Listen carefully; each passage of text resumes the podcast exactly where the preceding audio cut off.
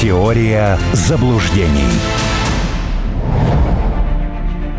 Писатель-публицист, политолог Армен Гаспарян в эфире «Радио Спутник». Армен Сумбатович, еще раз вас приветствую. Приветствую. Э, напоминаю для наших радиослушателей два наиболее быстрых способа донести свой вопрос, а также мнение и комментарии оставить. Это телеграмма радио нижнее подчеркивание «Спутник» и приложение «Радио Спутник» в любом магазине приложений. Можете его скачать. Приходит вам благодарности, Армен Сумбатович. Аплодируем стоя. Пишут, вот в частности, пока мы слушали новости. А сейчас будем переходить к другим очень важным темам. Э, итоги саммита G20 хочется с вами обсудить. Э, вот э, пресс-секретарь президента Дмитрий Песков говорит, что Москву устраивает итоговая декларация стран G20. Говорит, что это сбалансированный текст. Вообще, в целом, за новостями с большой двадцатки следили ли и какие любопытные моменты для себя отметили? Ну, все прошло штатно. Э, примерно как, как и предсказывалось. А, градус э, был высок, привычно, нелюбви к России из тех вариантов, которые могли быть э, в этой итоговой декларации, может быть действительно это там наименее смердящий. Прорывных решений я не услышал, и, по-моему, они даже не обсуждались. То есть я так и не понял, что они собираются делать с экономикой, и что они собираются делать с глобальным э, этим самым продовольственным кризисом. Вот это, наверное, самое интересное, но, как обычно, до этого э, дело не дошло. Ну, еще вот запомнилось, что Байден приболел. Как-то очень резко. Вот, но я его понимаю, потому что от того, что у тебя происходит э, в стране, никакого здоровья не хватит. А тем более Байден э, человек, ну, не самый молодой, мягко говоря, но и тем, теперь над ним еще и тень Трампа будет нависать.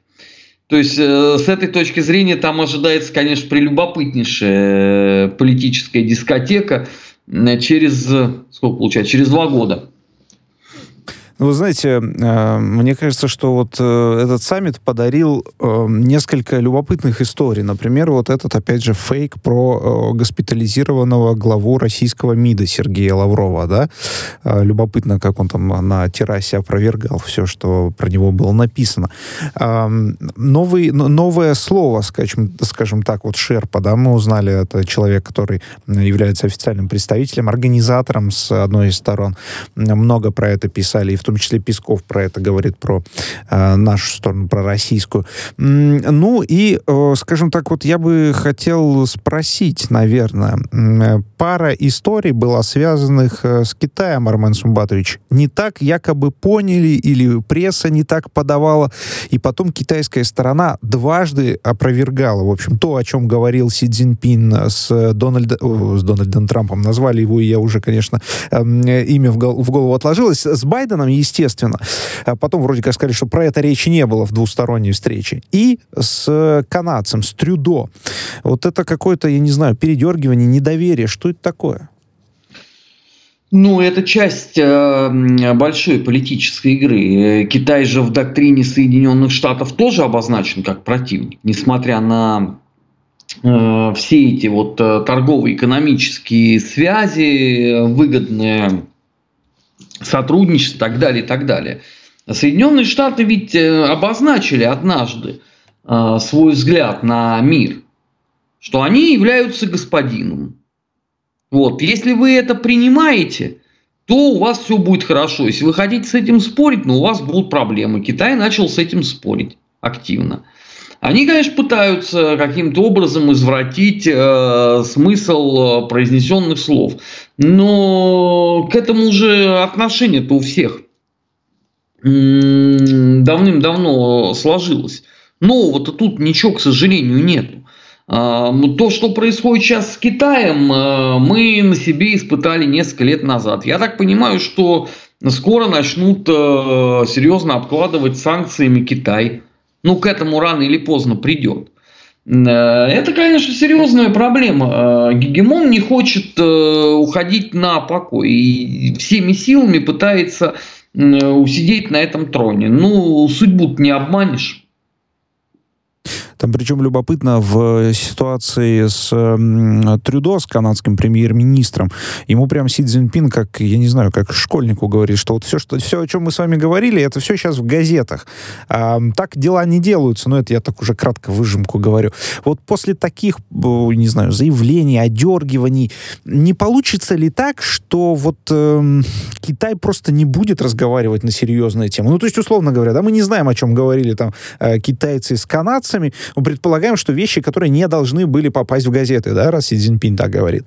И теперь получается, что, э, соответственно, никакой информации Китай не будет ни про экономику давать Западу, ни про какие-то, возможно, политические шаги. Ну, то есть, условно говоря, вот политический выхлоп э, всего этого саммита G20 не в том ли будет, что страны друг от друга наоборот закроются? Знаете, ну у этой истории есть же начало. Это декабрь 2019 года, э, саммит нормандской четверки, когда вышел Зеленский первым и наговорил ахинеи какой-то полный, невменяемый, да, потом стояли Макрон, Меркель и этот самый, и Путин, э, и объясняли, что на самом деле обсуждалось, как, каким э, решением пришли. Понимаете, если бы вот тогда, в тот момент, бы, да, большая двадцатка там или кто-то бы сказали, что, ребят, так вот не гоже поступать, ну вообще никак.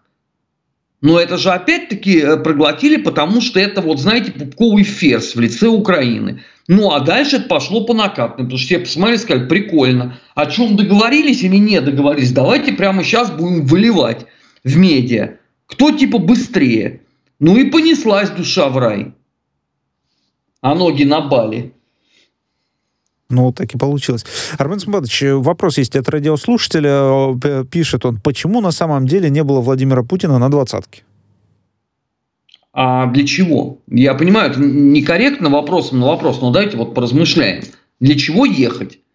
Если Байден встречаться не хочет, э, и можно переговариваться либо с человеком-коммутатором, да, это Макрон, который все время звонит Путину, либо с Гуемопленом, это Шольц, человек, который смеется.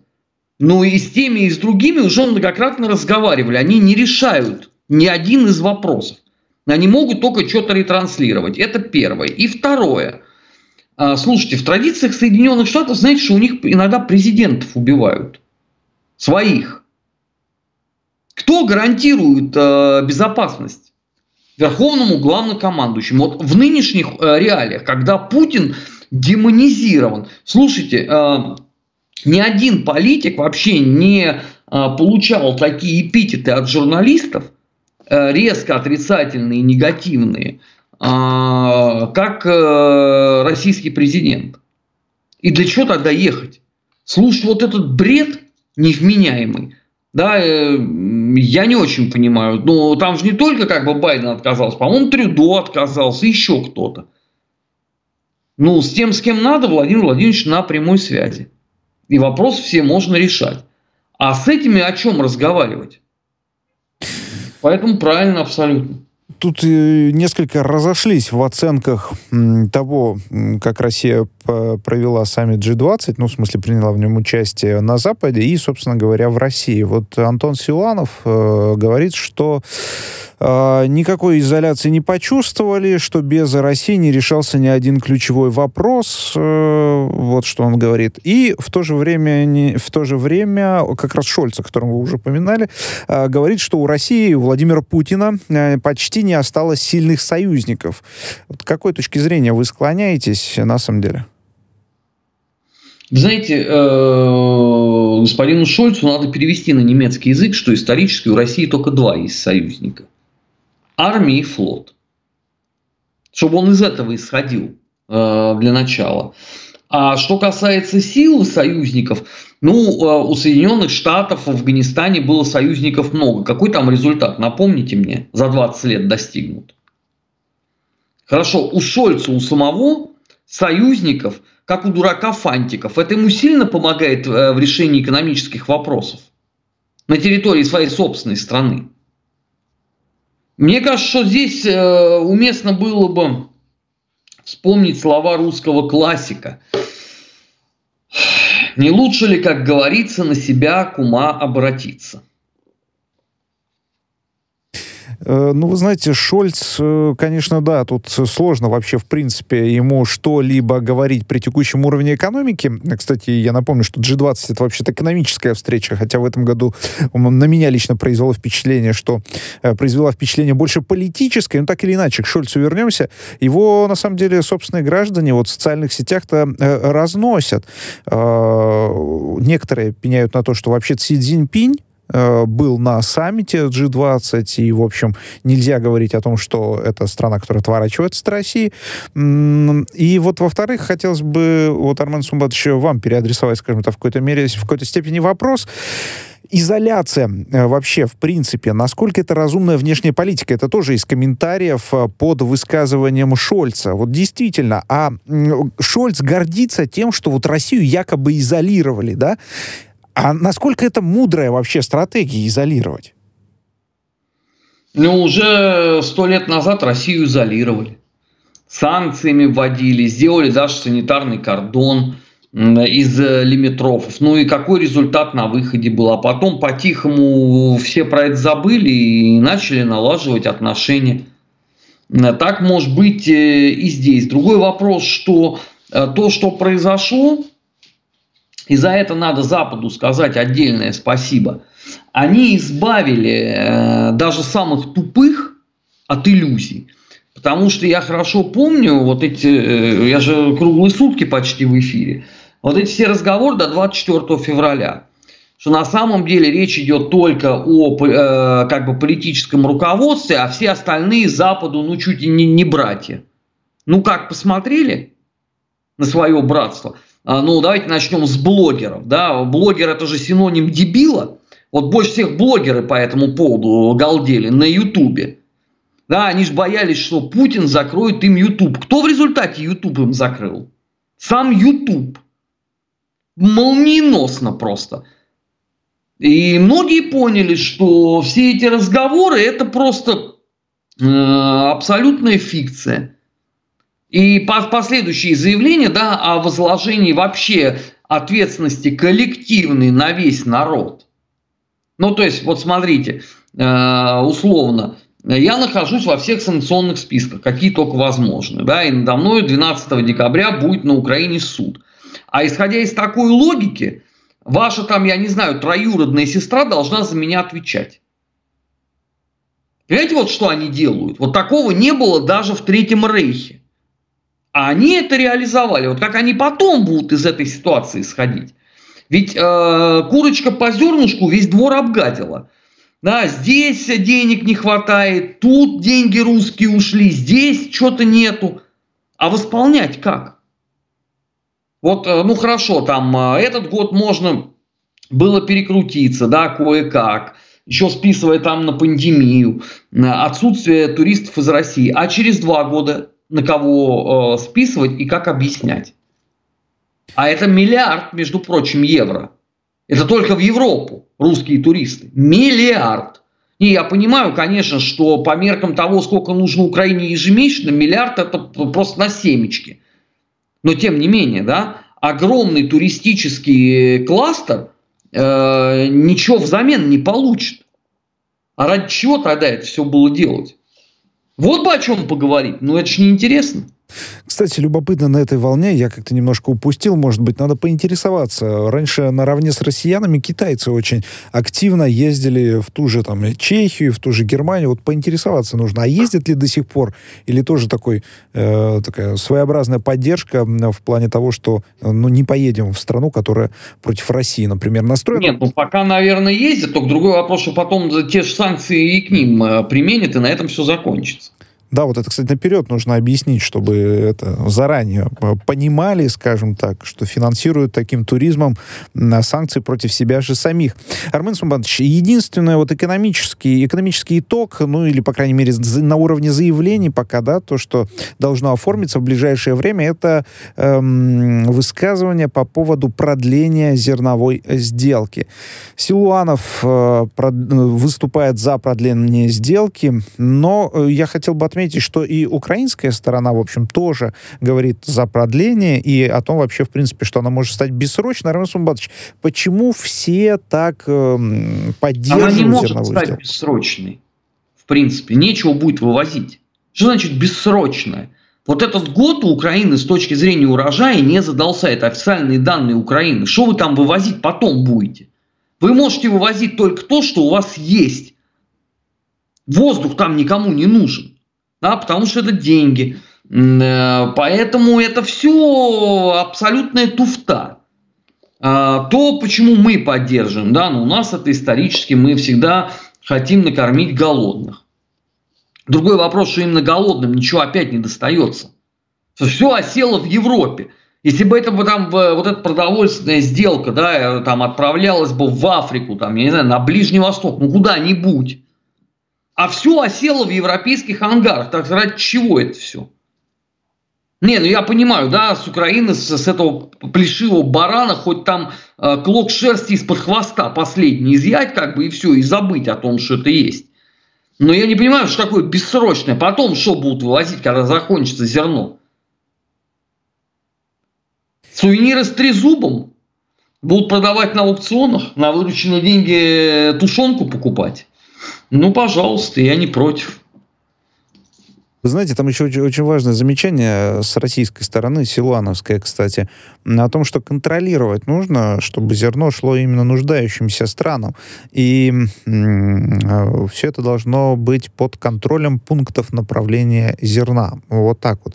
То есть... Ну, это не, вот это тоже невозможно. Это, это как раз озвученная Россией позиция. Ты и Путин об этом говорил. Так проблема-то в том, что эту сделку сделали не для того, чтобы накормить голодных, а для того, чтобы наполнить свои закрома в преддверии серьезного продовольственного кризиса 23-24 годов.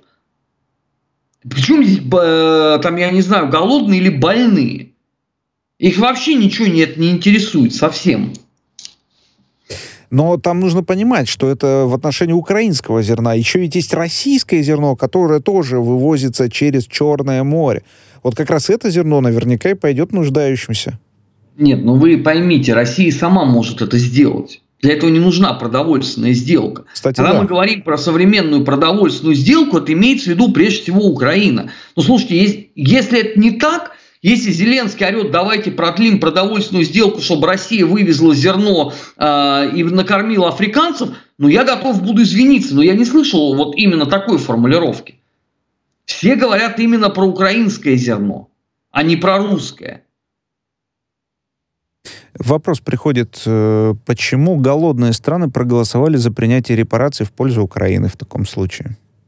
Опять же, очень просто. Вы, вы если про голосование в ООН имеете в виду, ну, но посмотрите, как там ходит э, представитель Соединенных Штатов и отмечает то, как голосует. Такого не было даже в поднем Советском Союзе. Вот у меня не было такого на комсомольских собраниях. Это, я не знаю, это какая-то, видимо, э, совсем новая, лютая форма демократии, еще не виданная. Да, такое голосование под контролем. Ну, конечно, никто не хочет э, э, портить отношения, потому что ты тут же получишь какие-нибудь санкции. Ведь это как устроено? Да, ты там что-то такое сделал, что не нравится Вашингтону, и получаешь тут же. Тебе там следующий Колин Паул потрясет пробиркой и скажет, о, тут химическое оружие где-то есть, или бактериологическое, и понеслась душа в рай. Ну да, можно разные, эти, скажем так, претензии предъявить и разные оправдания высказать. Армен Сумбатович, пять минут у нас буквально остается. Давайте в Америку еще заглянем. В конце Трамп заявил о выдвижении своей кандидатуры на выборы, на выборы главы государства в 2024 году. Как считаете, не рановато? Ну, э, Трамп об этом говорит последние месяца 3-4. Давайте так, он так, намекает постоянно, намекает. Нет, ну я нисколько не удивлюсь, если он будет э, участвовать в выборах. Больше того, я нисколько не удивлюсь, если он победит. Э, здесь весь вопрос, кто будет от демократов. Он гораздо более важный. Потому что, ну, очевидно, что Байден не в том психофизическом состоянии совсем находится. Да? Череда скандалов – Самый громкий из которых последний – это отмывка денег через э, биржу криптовалюты.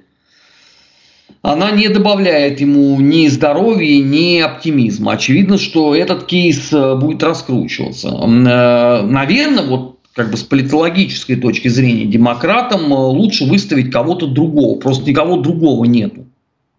Ну нету. Вот на данную минуту нету. Потому что партия вообще очень стара с этой точки зрения. И потом, если вся политическая программа сводится к трем тезисам – защита мигрантов, аборты и э, поощрение ЛГБТ и трансгендеров, и больше ни о чем партии не говорит. Да, все остальное, они говорят, это, это несущественно. Вы же помните, да, обсуждение инфляции. Это вопрос несущественный. Ну, очень сложно э, будет э, выступить удачно. Очень... Опять придется всех жмуриков собирать, чтобы они проголосовали. Но уже умершие в 19 веке за Байдена голосовали, я считаю, теперь пора на 18 замахнуться век. Ну, чтобы, так сказать, массовости добрать. Есть же там, скажем так, внутренняя оппозиция. Есть Рон Десантис, которому прочат, ну, как сказать, э, конкуренцию с Трампом. Так вот, может быть, этот э, Трамп... А насколько он популярен э, среди рядовых американцев? ну, достаточно популярен. Он выборы там с перевесом в 20% выиграл в своем округе. Нет, но это в округе. А вот по меркам страны, насколько он популярен. Это первое и второе. Вы понимаете, что он может эту популярность просто молниеносно э, растерять э, под э, прессом всех проблем доставшихся ему от Байдена. Вы что думаете, что республиканцы не оттопчутся на президентских выборах по этому поводу? Тем более, что ни, никаких вообще подвижных шагов по там, какому-то исправлению экономической ситуации не предпринимается. Но это даже CNN признает. Это не РТ, не Спутник, и там не Россия один, это CNN говорит. Ну, наверное, в этом Эм, э, газете «Правда» демократической партии можно поверить. Они, конечно, растеряли аудиторию очень сильно за последнее время. Э, вот, это я остаюсь преданным и верным э, зрителем этого трэш-канала абсолютного. Вот, но тем не менее, даже они уже понимают, что, в общем, ситуация такая драматическая. Учитывая то, с чего мы начинали наше сегодняшнее обсуждение, можно предположить, что их взломали русские хакеры. Вот э, простой, скажем так, э, конспирологический ответ на ваш вопрос. Вот, э, вы знаете, если нас еще обвинят во взломе CNN, но это будет сильно. Слушайте, ну вот смотрите, э, что касается популярности, вы задавали вопросы, тут как раз есть небольшие цифры. 57% испаноговорящих, 52% женщин, 53% э, пуэрториканцев. Вот это что касается того, а кто за него э, ну, проголосовал. прекрасно. А Белая Америка, она вообще теперь не в счет, да? Мы только теперь цветную считаем? Нет, это республиканцы. Здесь все-таки Белая Америка важна. Ну, э, понятно, что Белая Америка находится под, тоже под э, колоссальным прессингом, но, извините, на этих выборах было два поражения демократов в штатах, где они вообще исторически не проигрывали. И это тоже о многом говорит. Э, поэтому груз вот этих проблем, он может потащить вниз любого. В принципе. Ну, посмотрим. Э, Байден, э, насколько я понимаю, он э, рассчитывает серьезно поучаствовать в выборах. Подумал, что ему всего лишь будет 82 года. Ну, будет забавно. Ну, кстати... Я не удивлюсь, если Пелоси будет. Ей сейчас 82, тогда будет 84. Я тогда все, я буду топить за старую рептилию, за Пелоси. Во всех аккаунтах буду за нее агитировать. У вас, Армен Сумбат, еще есть время получить гражданство США и совершенно официально свой голос оставить. Но Камрад, в качестве... вы, вы сосерьезно, да? Вы, вы советуете получить гражданство человека, который под санкциями? В качестве шутки Армен Сумбатович не услышали мою последнюю фразу. Спасибо большое. Время эфира у нас заканчивается, к сожалению. Армен Гаспарян, писатель, публицист и политолог в эфире «Радио Спутник». Теория заблуждений.